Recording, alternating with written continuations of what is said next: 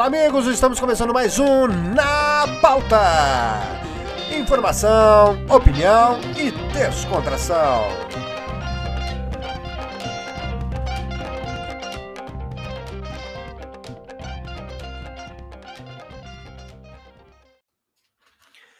Olá, meus amigos, é o Na Pauta. E o Na Pauta de hoje, tarifa de energia vai subir. É isso mesmo. Mas antes de nós irmos para a pauta de hoje, eu quero é, te convidar, se você ainda não nos segue aqui no Spotify, por favor, bota a gente aí nos teus favoritos, acompanhe todos os nossos episódios. E este conteúdo é exclusivo do Spotify. Você não vai encontrar ele nas nossas outras plataformas. Então, olha aí, tem conteúdo exclusivo para você aqui no Spotify. Por favor, vá lá, bota a gente nos favoritos, acompanhe nossos outros episódios. Te convido também a conhecer o nosso canal no YouTube. Lá tem os short vídeos, vídeos de comédia também, muito bacana. E nas nossas redes sociais, lá onde o bicho pega, né? No Instagram e no Twitter, ok?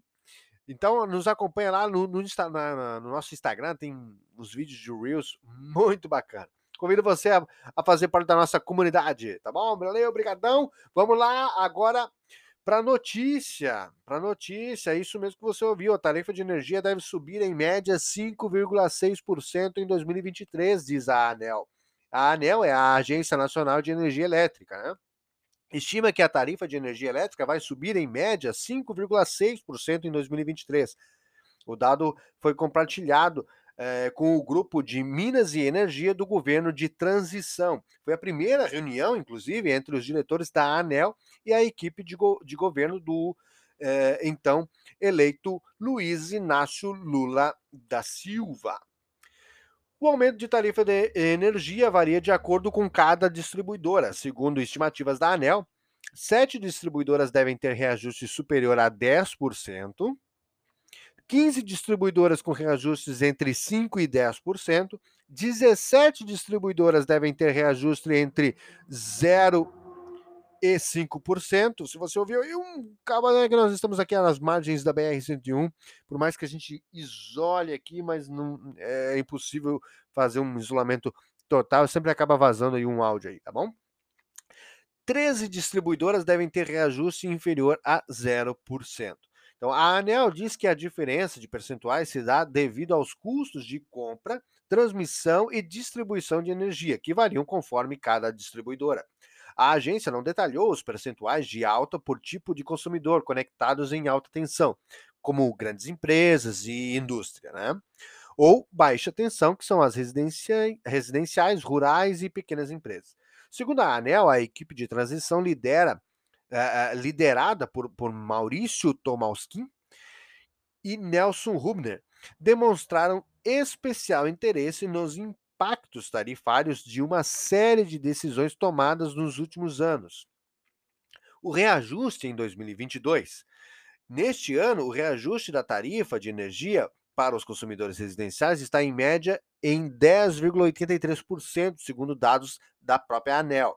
A alta pesa mais no bolso dos consumidores do Norte, Centro-Oeste e Nordeste. E também o que colaborou foi a falta de servidores. Durante a reunião, a ANEL ressaltou a defasagem no quadro de funcionários. É o maior déficit de funcionários de servidores da história, diz a agência. O diretor-geral, Sandoval Feitosa, afirmou que vai reforçar ao novo governo os pedidos realizados desde 2018 para a realização de concurso público para a reposição do quadro. O último concurso para a contratação de servidores na ANEL foi realizado em 2010. Veja bem, tudo isso influencia e impacta no valor, no preço que nós pagamos na nossa energia, que já é uma das mais caras do mundo. Tá?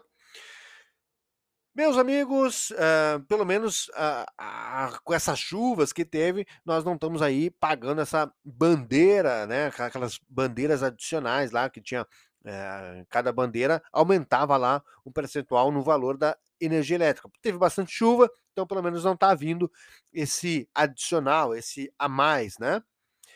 Mas por hora é isto. Esse foi um episódio extra exclusivo para o Spotify do Na Pauta. É, a gente queria trazer notícia boa, né? Mas infelizmente é de que vai aumentar a energia elétrica em 2023. Tá bom? Muito obrigado e até o próximo episódio.